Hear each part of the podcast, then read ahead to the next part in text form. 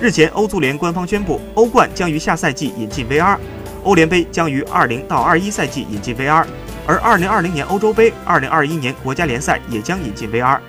在新赛季的欧洲赛场，西甲、德甲以及意甲联赛都已经引用了 VR 技术。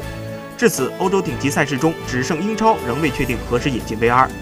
欧足联主席塞弗林曾表示，当一切准备就绪之后才会引进 VR。如果正式使用 VR 的话，那会从欧冠小组赛阶段之前的欧冠附加赛就开始，就像之前的门线技术一样，会首先在欧冠赛场使用，随后才是欧联杯赛场。